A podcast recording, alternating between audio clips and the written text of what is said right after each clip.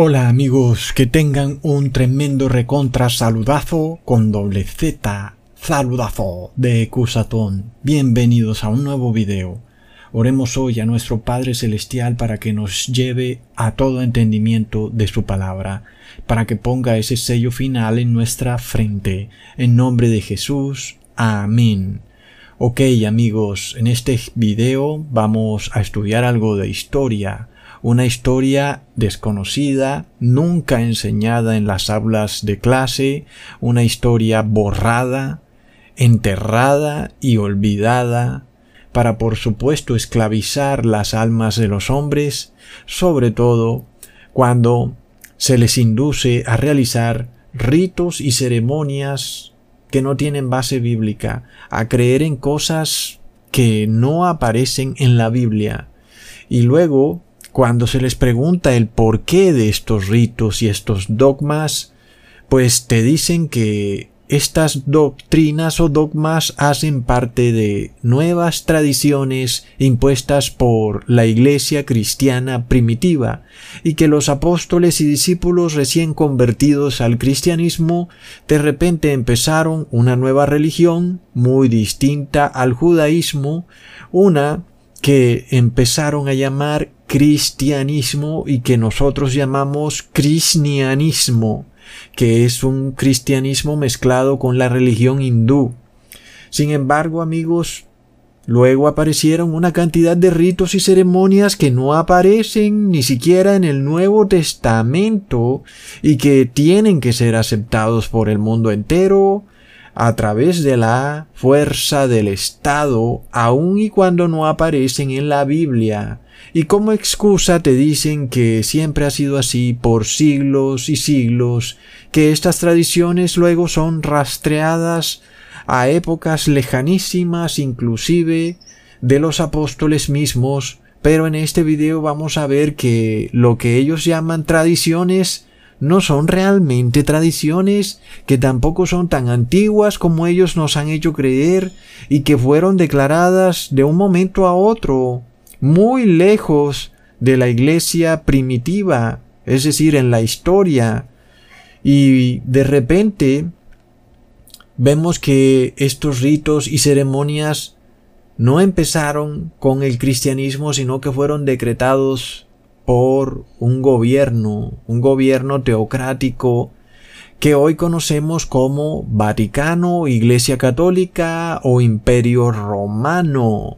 Amigos, la primera apostasía y engaño introducido en el cristianismo, por decirlo así, o yo diría cristianismo, cuando antes inclusive de que la iglesia primitiva se uniera con el Estado romano para luego dar luz al catolicismo, fue la tradición pagana de orar por los muertos. Fue lo primero que empezaron a introducir en este concepto en donde la persona es llevada a pensar que su familiar muerto sigue vivo en otro mundo, que su espíritu anda deambulando por ahí y que por tal motivo tú puedes orar por ese familiar e interceder por él lo cual es un concepto hinduista babilónico que por supuesto no pertenece para nada ni para el cristianismo ni para el judaísmo, pero que fue introducido en el año 300 después de Cristo, bastante lejos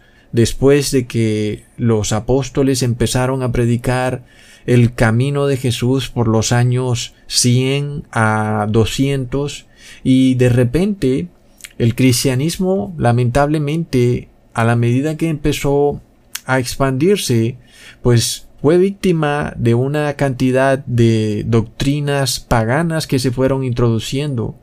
En este caso, amigos, una de estas fue precisamente orar por los muertos, y los sacerdotes católicos romanos justifican esta doctrina de orar por los muertos, porque en la Biblia católica hay un libro apócrifo llamado Los Macabeos, que en segunda de Macabeos, capítulo 12, versículo 43 dice, habiendo recogido dos mil dracmas por una colecta, los envió Judas Macabeo a Jerusalén para ofrecer un sacrificio por el pecado obrando muy bien y pensando noblemente de la resurrección, porque esperaba que resucitarían los caídos, considerando que a los que habían muerto piadosamente está reservada una magnífica recompensa. Por eso oraba por los difuntos, para que fueran librados de sus pecados Miremos qué versículo tan contradictorio y enloquecido que prácticamente parece que fuera escrito por un esquizofrénico, en donde te hablan de caídos, que nos hace referencia a ángeles caídos, luego se nos dice que murieron piadosamente como si fueran santos, y luego se nos dice que oraban por ellos para que fueran librados de sus pecados, es decir, que entonces no fueron santos, y murieron en pecado, entonces sí eran caídos como los ángeles caídos. ¡Qué tremendo! Hay que hacer algunos videos sobre este libro apócrifo de los macabeos, aunque finalmente está es en las Biblias católicas, por lo que, bueno, no nos interesa de a mucho porque nosotros no leemos la Biblia católica. Sin embargo, ya vemos cómo se justifica la Iglesia católica en este dogma de orarle a los muertos, porque precisamente en esa Biblia hay un libro apócrifo llamado Macabeos y que, bueno, ya sabemos por qué no está en las Biblias protestantes, precisamente porque contradice toda la doctrina bíblica. Es apenas obvio, el mismo versículo no tiene ningún sentido en lo absoluto. Es decir, solo basta con leer solo ese versículo para saber que es totalmente ajeno a la Biblia y que no es inspirado por Dios, porque prácticamente es obvio que lo escribió un esquizofrénico. Amigos, entonces ahí vemos por qué no puedes usar una Biblia católica para aprender doctrina, no sería lo mejor. Lo mejor es tener una Biblia protestante, ¿ok? Reina Valera o JBS 2000 y bueno, ahí tienes suficiente material para comparar y no permitas que otras personas vengan a decirte que la Biblia Reina Valera está mal o que la JBS 2000 está mal, porque con ambas es suficiente para entender. Entonces, ahí vemos que la Biblia nos deja muy claro que los muertos están muertos, como su propia palabra los dice, y no tenemos por qué orar por ellos, porque están muertecitos, ¿qué podemos hacer, amigos? Es lamentable. Por eso Jesús vino al mundo para darnos vida eterna. Leamos en Eclesiastes capítulo 9 versículos 5 al 7. Porque los que viven saben que han de morir, pero los muertos nada saben, ni tienen más paga, porque su memoria es puesta en olvido. También su amor y su odio y su envidia fenecieron ya, y nunca más tendrán parte en todo lo que se hace debajo del sol. Anda y come tu pan con gozo, y bebe tu vino con alegre corazón, porque tus obras ya son agradables a Dios. Aquí está muy claro entonces, por supuesto, que los muertos no saben nada y que por tanto no tiene sentido orar por ellos. Y también debemos saber que hay sacerdotes católicos dedicados a pervertir este pasaje bíblico que acabamos de leer, diciendo que Ahí se hace referencia solo a lo que ocurre en la tierra, porque dice debajo del sol, y que según ellos, como los muertos estarían en el cielo o debajo de la tierra, entonces eso no aplica, lo cual es supremamente absurdo y de nuevo sale de la mente de un loco esquizofrénico, porque amigos, es muy claro que cuando se habla de los muertos se tiene que hablar de lo que está aquí en la tierra, porque los muertos no van al cielo ni abajo al infierno, sino que se quedan aquí en la tierra muertecitos y por eso Salomón dijo muy claramente que no tendrán más parte en todo lo que se hace debajo del sol,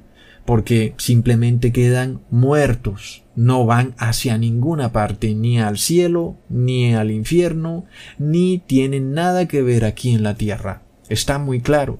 El mundo entonces debe entender que la persona muerta no es consciente y que, por lo cual, Salomón declara que más bien come tu pan con gozo y bebe tu vino con alegre corazón porque la vida es para arrepentirse y después de que la persona muere ya no se puede hacer nada. Entonces no debemos mortificarnos por los que ya murieron porque ya tuvieron su parte en esta tierra y bueno, ahora nos toca a nosotros.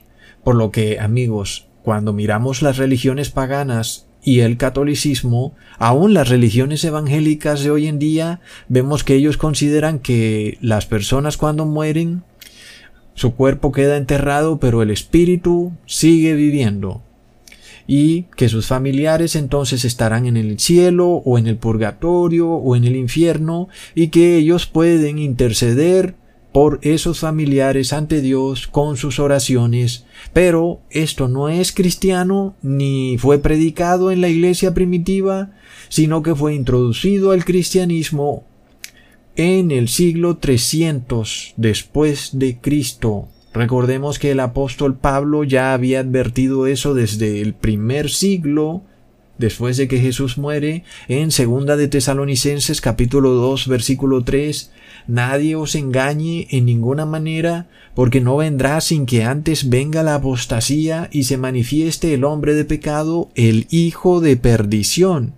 Así que ahí vemos cómo ya empezaba a manifestarse la apostasía en el cristianismo desde el siglo IV, desde el año 300 después de Cristo. Mm, tremendo. Y luego, precisamente, desde ese año también es cuando empiezan a hacerse el símbolo de la cruz. Por supuesto que uno se pregunta, ¿cómo puede ser eso posible? Supuestamente Jesús murió en una cruz. Se supone que los apóstoles entonces debían haber estado haciendo el símbolo de la cruz desde que empezaron a predicar a Jesús. Pero ya hemos estudiado que en la Biblia está muy claro que Jesús no murió en una cruz. Como sabemos, la cruz es un símbolo del zodiaco, es el símbolo de una constelación llamada Crux, y luego también es un símbolo solar. Entonces, si ese símbolo fuera realmente cristiano, no habría tenido que haber necesidad de introducirlo en el siglo cuarto o en el año 300 después de Cristo. Entonces, no es una tradición cristiana, ¿verdad? Porque no viene de los apóstoles. De repente es introducida en el cristianismo cuando la iglesia cristiana empieza a caer en apostasía y empieza a recibir doctrinas paganas del mundo. Mira ya por dónde vamos. Las personas hasta la cruz la tienen tatuada en su cuerpo. Algunos creen que van a vencer al demonio con una cruz, cuando el demonio está perfectamente feliz en que tú te hagas figuras de las constelaciones del zodíaco, como es la cruz. Luego, en el año 320 después de Cristo, se introduce la adoración con velas de cera. Ustedes lo han visto, ¿verdad? Por supuesto, es un concepto totalmente pagano, no lo vemos ni en el Viejo Testamento ni en el Nuevo Testamento. El pueblo de Israel jamás recibió el mandato de prender velas, poner veladoras en las casas, ni usar las velas para adorar a Dios. Ni siquiera en el templo terrenal que construyó Moisés habían velas, amigos. Lo que sí había era un candelabro, pero ese candelabro no tenía velas. Ojo, ese candelabro tenía lámparas, muy distinto a velas de cera. Es tremendo. Leamos en Éxodo capítulo 25 versículo 31. Harás además un candelero de oro puro labrado a martillo, y se hará el candelero, su pie, su caña, sus copas, sus manzanas y sus flores serán de lo mismo. Luego leemos en el versículo 37, y le harás siete lamparillas, las cuales encenderás para que alumbren hacia adelante. Ahí lo tenemos. Es decir, ni siquiera en el santuario terrenal habían velas de cera.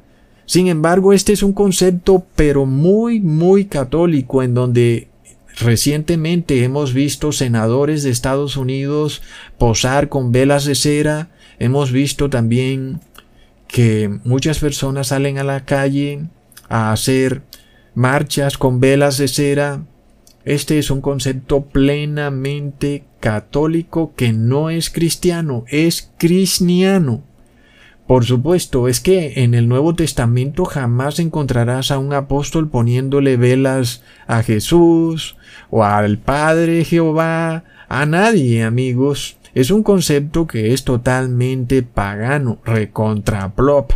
Bueno, ya vemos entonces que tampoco hace parte esto de la tradición porque no viene de la iglesia primitiva, sino que fue insertado en el cristianismo apóstata en el año 320.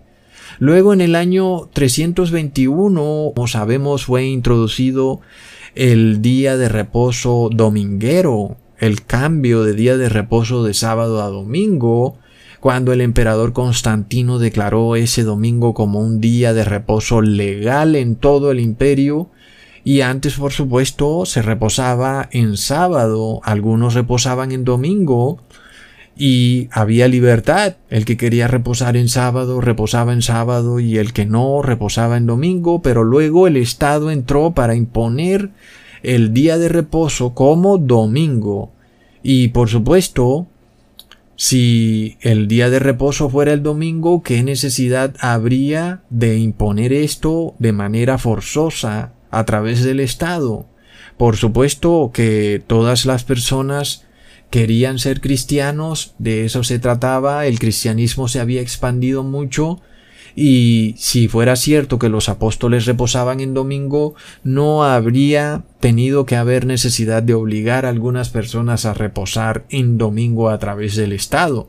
Algunos dicen que los que reposaban en sábado eran judaizantes, sin embargo sabemos muy bien que los que escaparon de Jerusalén y de su conflagración eran cristianos y que los que expandieron la palabra de Dios eran cristianos, no eran judaizantes, y ellos reposaban en sábado porque eso es lo que dice la ley. Sin embargo, ya vemos cómo en el siglo IV, en el año 321, es introducido el día de reposo en domingo.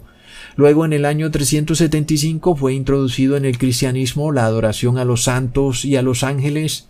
Por supuesto, eso no tiene tampoco base bíblica, Jamás encontrarás en la Biblia una adoración a los santos o ángeles.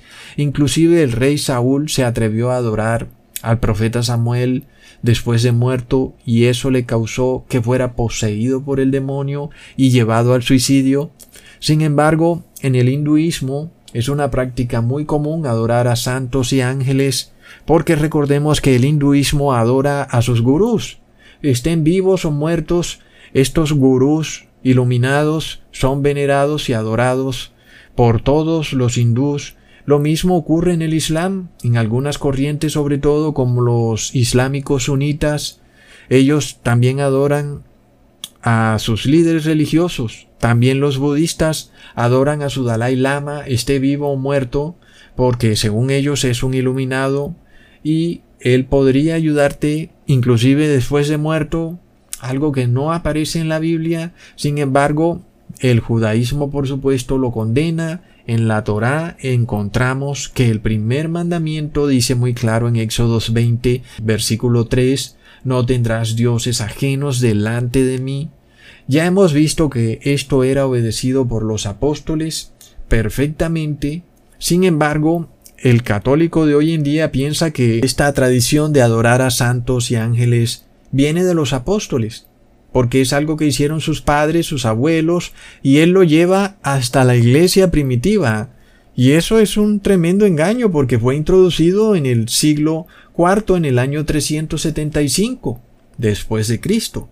Luego en el año 387 se introduce un nuevo Dios, una nueva deidad llamada la Trinidad y bueno, eso ocurrió en el concilio de Constantinopla ya hemos hablado de esta falsa deidad llamada Trinidad, la cual es una deidad hinduista, es un dios inexistente en la Biblia, en donde pues simplemente Dios queda reducido a ser un actor de novela que se manifiesta en tres papeles secundarios, por lo que amigos en la Biblia no aparece ni siquiera la palabra Trinidad, ni que eh, un Dios se manifieste en tres personas, tampoco aparece en la Biblia. Entonces de nuevo uno se pregunta, si los apóstoles adoraban a la Trinidad, ¿qué necesidad había de declarar la Trinidad como una deidad del cristianismo bajo la fuerza del Estado en el año 380 después de Cristo? porque supuestamente todo el mundo debía saber que Dios es una Trinidad, pero ya vemos que hubo que usar el poder del Estado para que las personas empezaran a entenderlo. ¿ah? Básicamente entonces es como lo que ocurre hoy en día con el bautismo negro, el elixir mágico, en donde si tú no quieres recibir el medicamento porque tú no entiendes eso, no te parece que sea así, pues el Estado entra pues a echarte un empujoncito, tú sabes, quiere darte un garrotazo si no lo recibes y luego pues muchas personas agachan la cabeza. Por lo que amigos, ya vemos que tampoco la Trinidad viene de la iglesia primitiva, ni es una tradición, sino que es un falso dios hinduista introducido en el cristianismo. Luego, en el año 394, se introduce la famosa Última Cena. Ya sabemos por videos que les he hecho que los apóstoles jamás celebraron la Última Cena. El único apóstol que hace referencia a algo parecido a lo que la Iglesia Católica hace y que menciona el pan y el vino es el apóstol Pablo. De resto, ningún otro apóstol lo menciona, pero lo curioso es que lo que dice el apóstol Pablo derrumba del tajo el concepto de que tú te salvas por ir a la iglesia a comer algo. Pues precisamente el apóstol Pablo manda a las personas a que coman en su casa. Leamos en Primera de Corintios capítulo 11 versículo 34. Si alguno tuviere hambre, coma en su casa, para que no os unáis para juicio. Las demás cosas las pondré en orden cuando yo fuere. Es claro que la iglesia no se usa para comer un pan y un vino. El apóstol Pablo que es el único apóstol que hace referencia a la última cena, nos revela que debe mirarse en un sentido espiritual. Leamos en Primera de Corintios capítulo 11 versículo 29. Porque el que come y bebe indignamente sin discernir el cuerpo del Señor, juicio come y bebe para sí. Ahí vemos que el apóstol Pablo advierte claramente cuando usa la palabra discernir, nos hace referencia a que tenemos que mirar la última cena con un concepto espiritual, no desde un punto de vista carnal en donde vamos a comer un pan y un vino. Por supuesto, para eso el apóstol Pablo dice quédense en sus casas, coman allá en sus casas, porque finalmente la salvación no es comida ni bebida, pero entonces el que quiera comer el cuerpo de Cristo, que lo disierna espiritualmente. Eso está muy claro en el Evangelio, pero ya vemos cómo se introdujo este rito, que no es una tradición cristiana. Luego en el año 431 se celebró el concilio de Efeso y se introdujo el concepto de llamar a la Virgen María Madre de Dios. Recontra plop. Como sabemos, María sí fue madre de Jesús, pero del Hijo del Hombre, y Jesús lo mencionó mucho. María no fue madre de Jesús Dios, fue madre de Jesús Hijo del Hombre, porque finalmente Jesús Dios no tiene madre, porque es Dios. En este caso cobra importancia entender el por qué este concilio fue celebrado en Efeso, una ciudad donde se adoraba a la diosa Artemisa y a la reina Diana del cielo, la cual de repente cambia ahora de nombre y se convierte en la Virgen María, la nueva reina del cielo, la madre del mismísimo Jesucristo, quien ahora por obra y gracia del concilio de Efeso terminó siendo la misma Artemisa o Diana. Qué ironía, ¿verdad? Que Jesús, después de muerto, le pongan una imagen idolátrica de madre. Artemisa o a Diana. Es de locos, amigos. El ser humano es realmente loco. Luego entonces procuraron llamar a Artemisa o Diana Virgen María. Por supuesto que luego siguieron las apariciones. En Efeso y por todas partes ya no se aparecía Diana o Artemisa, sino que de repente se aparecía en las paredes la Virgen María, se aparecía en el café, en los árboles, debajo de alguna silla, en fin. Era la Virgen María quien ahora por martillazo del concilio de Efeso se había convertido en madre del Creador. Plop. Pero además, como es obvio, esto dejó la puerta abierta para el concepto de la asunción de María, puesto que si María es divina, ¿cómo podría haber la muerte? Si Jesús subió al cielo, María también tendría que subir al cielo si es la Madre de Dios. Por supuesto que en la Biblia no aparece que María haya subido al cielo. Entonces no es una tradición cristiana, sino que fue decretado por el Papa en el concilio de Efeso. Sigamos. En el año 500, los que predicaban la palabra se empiezan de repente a vestir distinto de cómo se viste el hombre común. Y empezó entonces el sacerdote a vestir de esta manera como lo conocemos hoy en día.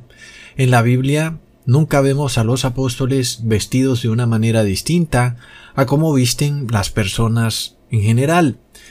Solo dice que debemos hacer todo para la gloria de Dios, pero jamás dice que el que predique la palabra de Dios debe tener un uniforme distinto que lo identifique como sacerdote.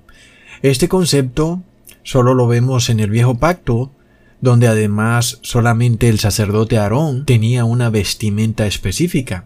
Sin embargo, en el nuevo pacto tenemos un solo sumo sacerdote que es Jesús y Él está en los cielos. Por supuesto entonces que esta vestimenta de la Iglesia Católica y aún de algunos pastores no tiene base bíblica ni es en realidad una tradición. En el año 593 el Papa Gregorio introduce en el cristianismo el concepto enloquecido del purgatorio como ese sitio pasajero de tortura de las almas pecadoras que, bueno, gracias a la intercesión precisamente de sus familiares que oran por los muertos, esas almas pecadoras pasan luego al cielo o al infierno si finalmente sus familiares no oraban por ellos inventos y más inventos de tradiciones que no son realmente tradiciones.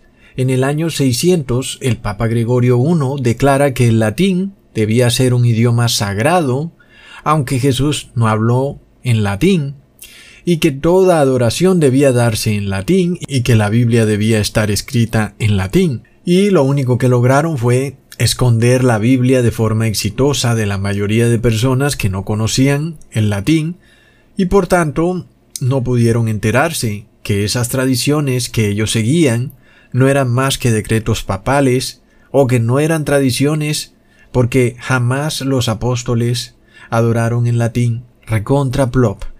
En ese mismo año sucedió lo obvio, que si María ya había sido declarada como Madre de Dios, pues ¿por qué entonces no orarle a María? Y luego si los ángeles y los santos pueden ser adorados, ¿por qué entonces no hacerle oraciones a ángeles y santos?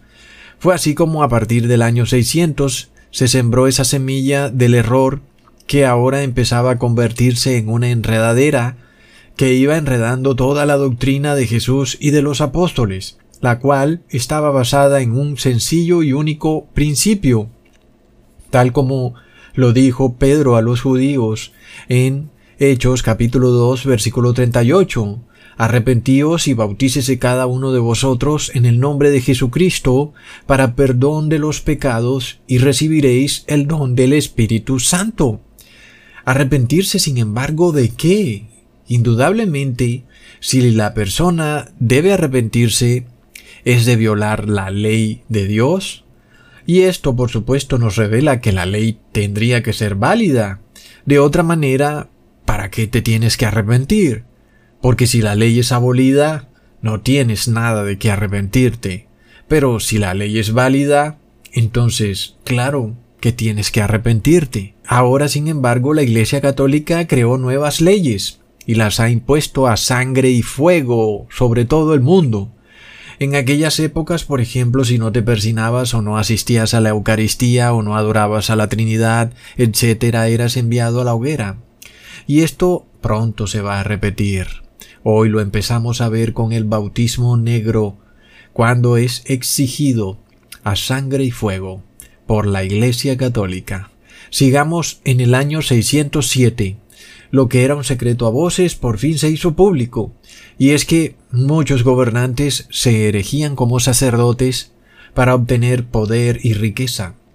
De esta manera, estos gobernantes exigían que les obedecieran ciegamente porque venían directamente de Pedro, cuando en realidad era un gobernante, no venía de ningún Pedro. Entonces esto ocurrió con el emperador Focas, el cual fue declarado como el Papa Bonifacio III, algo que por supuesto ha ocultado la Iglesia Católica y que no lo vas a encontrar por ningún lado porque inclusive en Wikipedia pues no aparece el nombre real del Papa Bonifacio III y supuestamente nadie sabe cuál era su nombre, pero la historia real es que era el mismísimo emperador del Imperio Romano de Oriente llamado Flavios Focas. Y esto por supuesto tiene un pequeño detalle muy interesante y es que tira por el traste el concepto de la sucesión apostólica que supuestamente clama la Iglesia Católica sobre los papas de Roma, porque entonces ya vemos que Pedro ni ningún apóstol fue emperador o gobernante de ningún imperio y por supuesto el emperador Flavius Focas se autodeclara por su poder de gobernante como Pedro. Y eso por supuesto no tiene base bíblica. Se supone que el Papa asume ese poder es por el Espíritu Santo y no por el poder del Estado. Recontra plop. En el año 709 se instituye el rito horroroso y maloliente de besarle los pies al Papa de Roma. Por supuesto, Pedro jamás permitió que le besaran los pies, ni vemos nosotros en la Biblia tal ejemplo en los apóstoles, por ejemplo. Al contrario, leamos en Hechos capítulo 10 versículo 25 al 26. Y cuando Pedro entró, salió Cornelio a recibirle y derribándose a sus pies, adoró. Y Pedro le levantó diciendo, Levántate, yo mismo también soy hombre. Sin embargo, irónicamente, la página de Así Prensa dice que este versículo es usado para demostrar que Pedro no estaba en contra de que le besaran los pies, sino que estaba en contra de que lo adoraran. Sin embargo, como vemos que es apenas obvio, lo primero que hay que hacer para besarle los pies a alguien es postrarse a sus pies.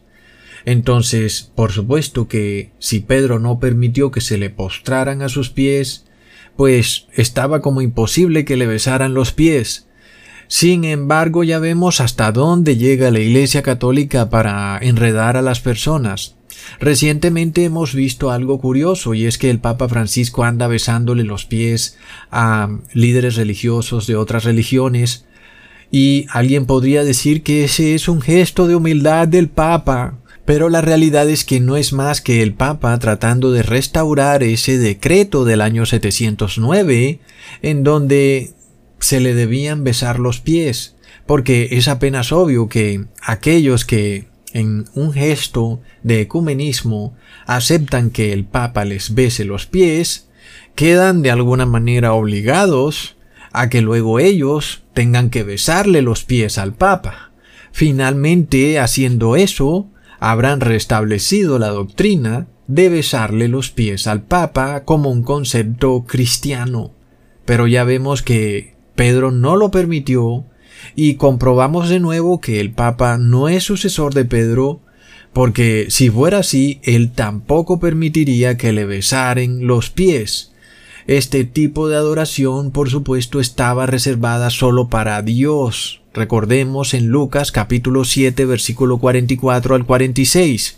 Y vuelto a la mujer dijo a Simón, es decir, Jesús está hablando, ves a esta mujer, entré en tu casa, no diste agua para mis pies, y ella ha regado mis pies con lágrimas y los ha limpiado con los cabellos de su cabeza. No me diste beso, y ésta desde que entré no ha cesado de besar mis pies no ungiste mi cabeza con óleo, y ésta ha ungido con ungüento mis pies. Por lo cual vemos que todo hombre que se postre ante otro hombre a besarle los pies, o que permita que otro hombre le bese los pies, el espíritu que tiene es del anticristo, porque solo se le besan los pies a Jesucristo. Sigamos. En el año 750 fue declarado el concepto del poder temporal de los papas de Roma sobre los gobiernos, lo cual significa que el Papa ahora tenía poder para quitar y poner reyes, para dictar decretos y sentencias, para declarar guerra o paz sobre gobiernos, pueblos y lenguas, y este poder le fue dado por el emperador Pepín de los francos, lo cual es una consecuencia lógica del exabrupto que cometió el emperador Justiniano al declarar al Papa de Roma como cabeza de todas las iglesias y que todos sus dogmas debían ser impuestos en las personas por la fuerza del Estado. En dicho caso, entonces, la consecuencia obvia de esto que hizo el emperador Justiniano era que tarde o temprano el Papa de Roma tendría poder para quitar y poner reyes, para decretar órdenes, leyes y decretos, y bueno, recordemos que este poder temporal luego lo perdió el Papa de Roma en el año 1798, cuando se empiezan a instaurar en el mundo las modernas constituciones sin embargo, como ya habíamos dicho, las constituciones deben ser derribadas, como en efecto ya está empezando a ocurrir hoy en día. Entonces, esto se está dando, es decir, las constituciones están colapsando porque ya está terminándose de restaurar el concepto del poder temporal del Papa decretado en el año 750, que lo perdió en el año 1798 y que lo ha venido ganando desde, bueno, hace casi ya ciento y pico de años y que ya está terminando de conformarlo completamente el poder del Papa para dominar el Estado, lo cual no tiene base bíblica en lo absoluto, no hay un solo versículo en la Biblia donde los apóstoles tengan poder sobre gobiernos o para decretar leyes gubernamentales. Al contrario, aun y cuando Jesús le declara al apóstol Pedro que por ser hijo de Dios, hijo del reino, estaba libre del poder del Estado, Jesús le enseña que aún debía someterse a las leyes del Estado, inclusive a pagar impuestos. Leamos en Mateo capítulo 17 versículo 25 al 27. Jesús le habló a Pedro diciendo, ¿Qué te parece, Simón? ¿Los reyes de la tierra de quién cobran los tributos o el censo? ¿De sus hijos o de los extraños? Pedro le dice, de los extraños. Jesús le dijo, luego los hijos están exentos. Sin embargo, para que no los ofendamos, ve al mar y echa el anzuelo, y el primer pez que viene Tómalo, y abierta su boca hallarás un estatero. Tómalo y dáselo por mí y por ti.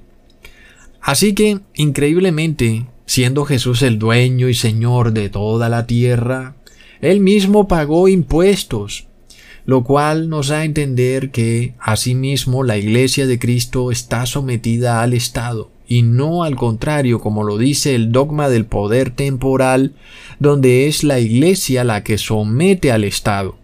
Algo que estaba profetizado en el libro del Apocalipsis cuando el profeta ve a una mujer ramera cabalgando una bestia de siete cabezas con diez cuernos y diez coronas en sus cuernos.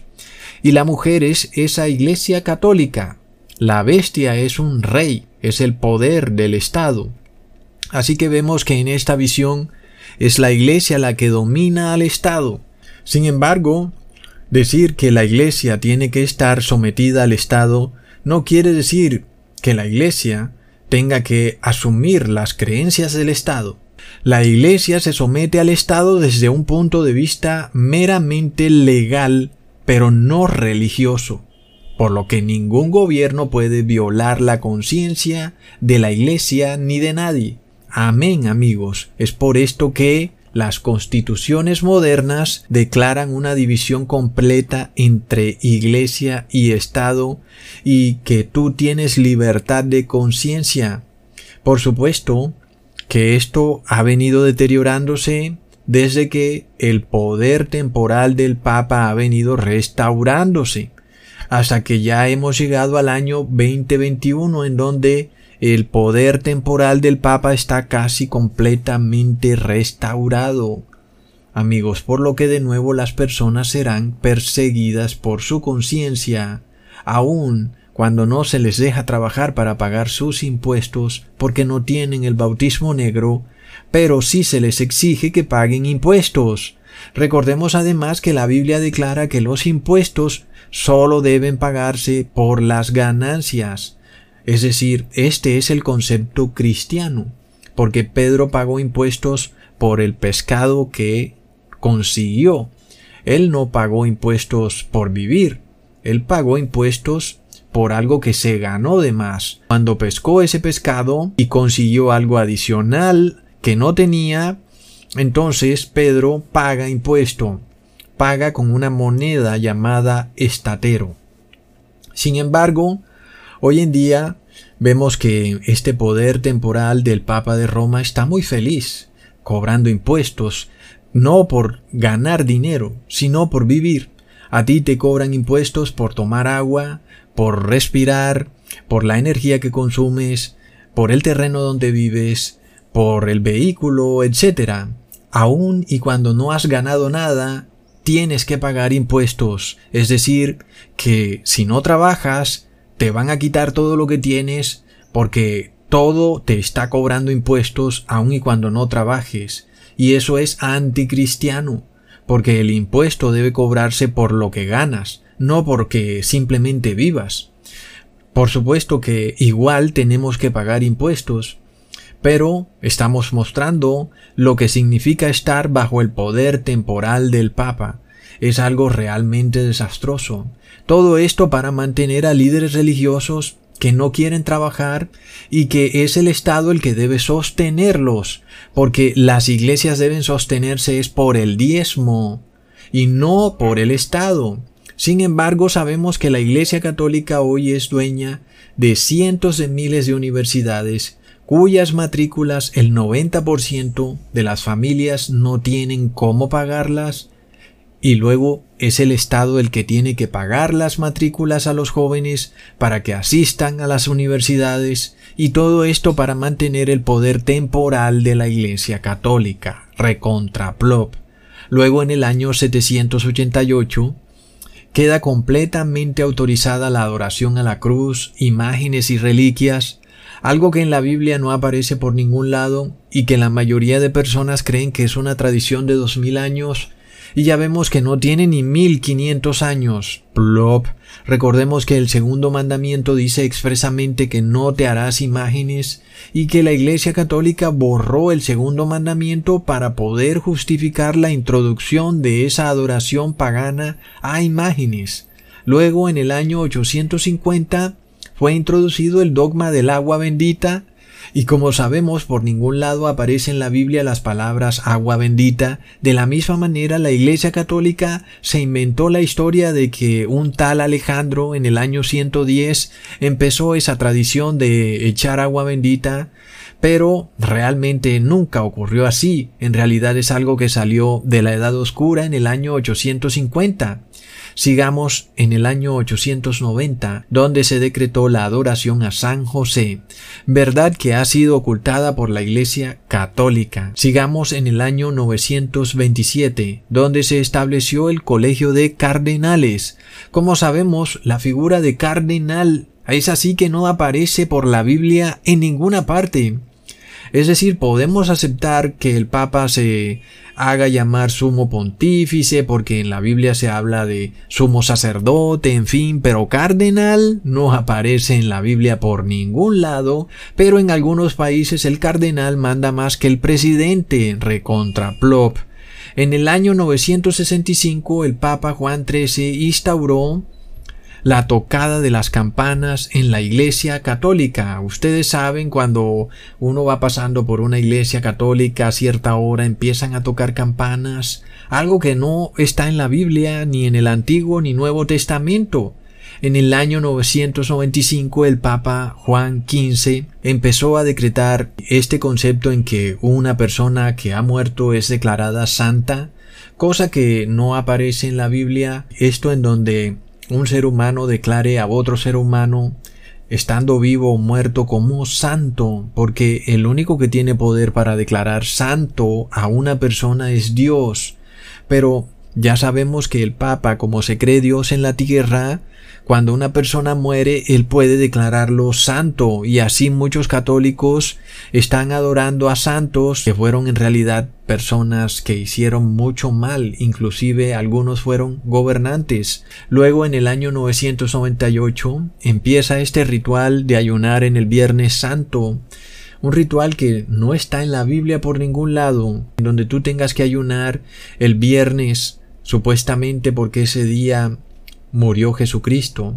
Luego en el año 1050 se decreta que la Eucaristía no es sólo una celebración religiosa, sino que es el sacrificio de Jesús en el madero repetido nuevamente cada vez que el sacerdote celebra la Eucaristía, en donde Jesús se convierte en un pedazo de pan, y cuando tú lo comes, entonces Jesús se convierte en carne dentro de ti. Luego en el año 1079 se introduce el celibato a los sacerdotes católicos por el Papa Gregorio II.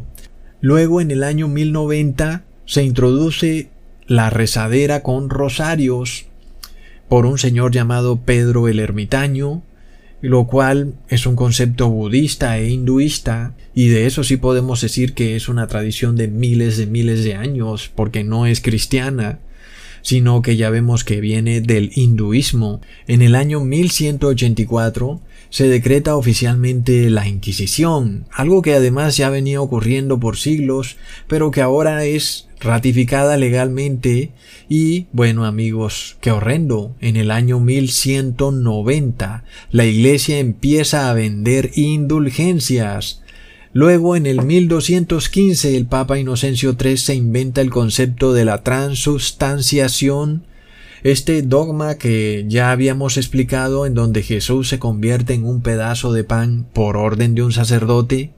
En el año 1220 se decreta que las personas deben confesar sus pecados a un sacerdote y no a Dios. En el año 1229 en el concilio de Valencia, la Biblia de repente es decretada como libro prohibido. En el año 1251 un monje británico llamado Simon Stock se inventa el concepto del escapulario. En el año 1414 en el concilio de Constanza se le prohíbe a la persona del común beber la sangre de Cristo entre comillas, es decir, beber la copa de vino que bebe el sacerdote. Plop. En el año 1439 se declara que quien no celebre los siete sacramentos está bajo pecado mortal. En el año 1534 se funda la Orden Militar de los Jesuitas por Ignacio de Loyola, como si los apóstoles tuvieran una orden militar. Plop. En el año 1545 se decreta en el Concilio de Trento que todo lo que digan los papas es como si estuviera en la Biblia. Luego, en el año 1546, se introdujeron los libros apócrifos a la Biblia, entre ellos los libros de los Macabeos. En el año 1854 el Papa Pío IX declara que la Virgen María fue concebida inmaculadamente por el Espíritu Santo, algo que no está por ningún lado en la Biblia, ya vemos que no es una tradición, Luego, en el año 1864, en el Concilio Vaticano I, el Papa Pío X condena la libertad religiosa, de prensa y de discurso, y condena todo avance científico que no esté, por supuesto, aprobado por el Vaticano. Mm, ¿Te suena algo que está pasando hoy en día, donde la única ciencia que es válida es la de la Pontificia Academia de la Ciencia, recontra plop, y en ese año también empieza a ser restaurado el poder temporal del Papa, y no es de extrañarnos el por qué, a partir de ese año, empieza un periodo de guerras que nunca antes se habían visto en el mundo. En el año 1870 se declara el dogma de la infalibilidad papal, lo cual quiere decir que el Papa puede decir un error, pero aunque es un error, está bien, porque el Papa es infalible si aún es un error, sigue siendo una verdad, a pesar de que es un error. Todo lo que diga el Papa es infalible. Y esto es algo que ya empezamos a ver, porque un gobierno declara algo que es un error. Por ejemplo, el bautismo negro, lo recibes, te enfermas y ha ocurrido un error. Te has enfermado con un medicamento que se suponía que debía sanarte, pero a pesar de que es un error, es la verdad, porque el Papa es infalible, es el concepto de la infalibilidad papal. Amigos, a pesar de que tú puedes entender que el bautismo negro es malo y es erróneo, es la verdad, porque el Papa lo ha declarado. Por tal motivo, aunque es un error, debe asumirse como la verdad absoluta. En el año 1930 el Papa Pío XI condena las escuelas públicas. Y nosotros sabemos por qué la Iglesia Católica odia tanto a las escuelas públicas. En Estados Unidos vemos extraños eventos ocurrir en los colegios, tiroteos, inmoralidad, todo tipo de cosas, tratando de derribar la institución de los colegios públicos, porque todo colegio debe estar bajo el control de la Iglesia Católica. En el año 1950 el Papa Pío XII declara que María ascendió al cielo en cuerpo físico, algo que pudo hacer gracias a las supuestas apariciones de estatuas que lloraban sangre y aceite, lo cual no han sido más que estratagemas de los sacerdotes católicos para inducir a las personas a adorar a la Virgen y a sus estatuas. En 1965 de nuevo el Papa Pablo VI declara a María Madre de Dios, pero ahora introduciendo dos errores. El primero, que ahora María sería cointercesora con Jesucristo. Es decir, que ya no hay un solo camino a Dios, que sería Jesucristo, sino que ahora también está María, que sería otro camino a Dios, es cointercesora. Y el segundo punto introducido es que María ahora es corredentora, es decir, que María también puede redimir al mundo o salvarlo de la destrucción total. Ahí vemos entonces que lo que hemos llamado tradiciones o lo que las personas han creído que son tradiciones realmente no son tradiciones, sino que son decretos de los papas de Roma, de gobernantes inclusive, que han usado a la religión cristiana, sobre todo la que está caída en apostasía, como un objeto de poder, de conquista y de subyugación de las personas y de los pueblos, para mantenerlos pacificados, pero ya vimos que lo que ha ocurrido es todo lo contrario se han dado todo tipo de guerras y sobre todo todo aquel que no esté de acuerdo con estos dogmas que no son tradiciones, sino que son decretos papales, es perseguido por el Estado, amigos. Entonces, ahí vemos por qué tenemos que orarle tanto a nuestro Padre Celestial, porque los verdaderos cristianos somos totalmente obedientes al Estado, llamamos a que las personas trabajen y paguen impuestos, pero hay un poder que usurpó al cristianismo y que usa al Estado para hacer ver a los cristianos como desobedientes, como personas anti-Estado, anti-ciencia, anti-gobierno, anti-religión. Y bueno, inclusive nos harán ver como anticristianos cuando ellos son los anticristianos, porque su cristianismo no es cristianismo, es cristianismo. Amigos, es de locos realmente lo que se vive en el mundo cuando ya empezamos a ver la restauración del poder papal. Empezamos a ver que tú ya no tienes libertad de conciencia, volvemos de nuevo a la edad oscura, de nuevo vas a tener que besarle los pies al Papa de Roma si quieres seguir disfrutando de lo que este mundo tiene que dar.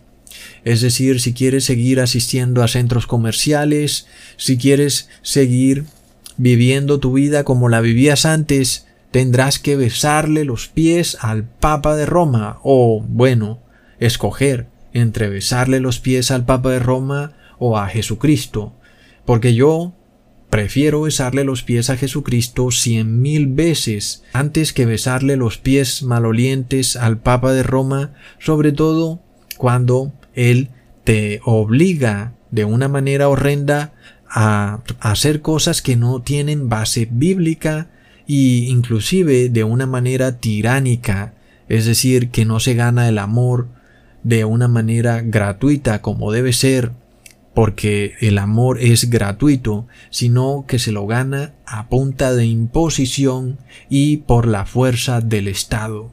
Los mismos que declaran leyes para impedir el abuso a las mujeres y a las personas son los mismos que abusan de las mujeres y de las personas, obligándolos a besarle los pies al Papa de Roma. Es de locos, es un abuso, es algo horrendo, es acoso, pero ya vemos que muchas personas simplemente agachan la cabeza, le besan los pies al Papa de Roma y adelante. Es lamentable, es una decisión que en el fin del mundo nosotros vamos a ver con mucha, mucha fuerza, en que tú vas a tener que decidir si le besas los pies al Papa de Roma o le besas los pies a Jesucristo. Es así de tremendo, amigos. Hasta pronto.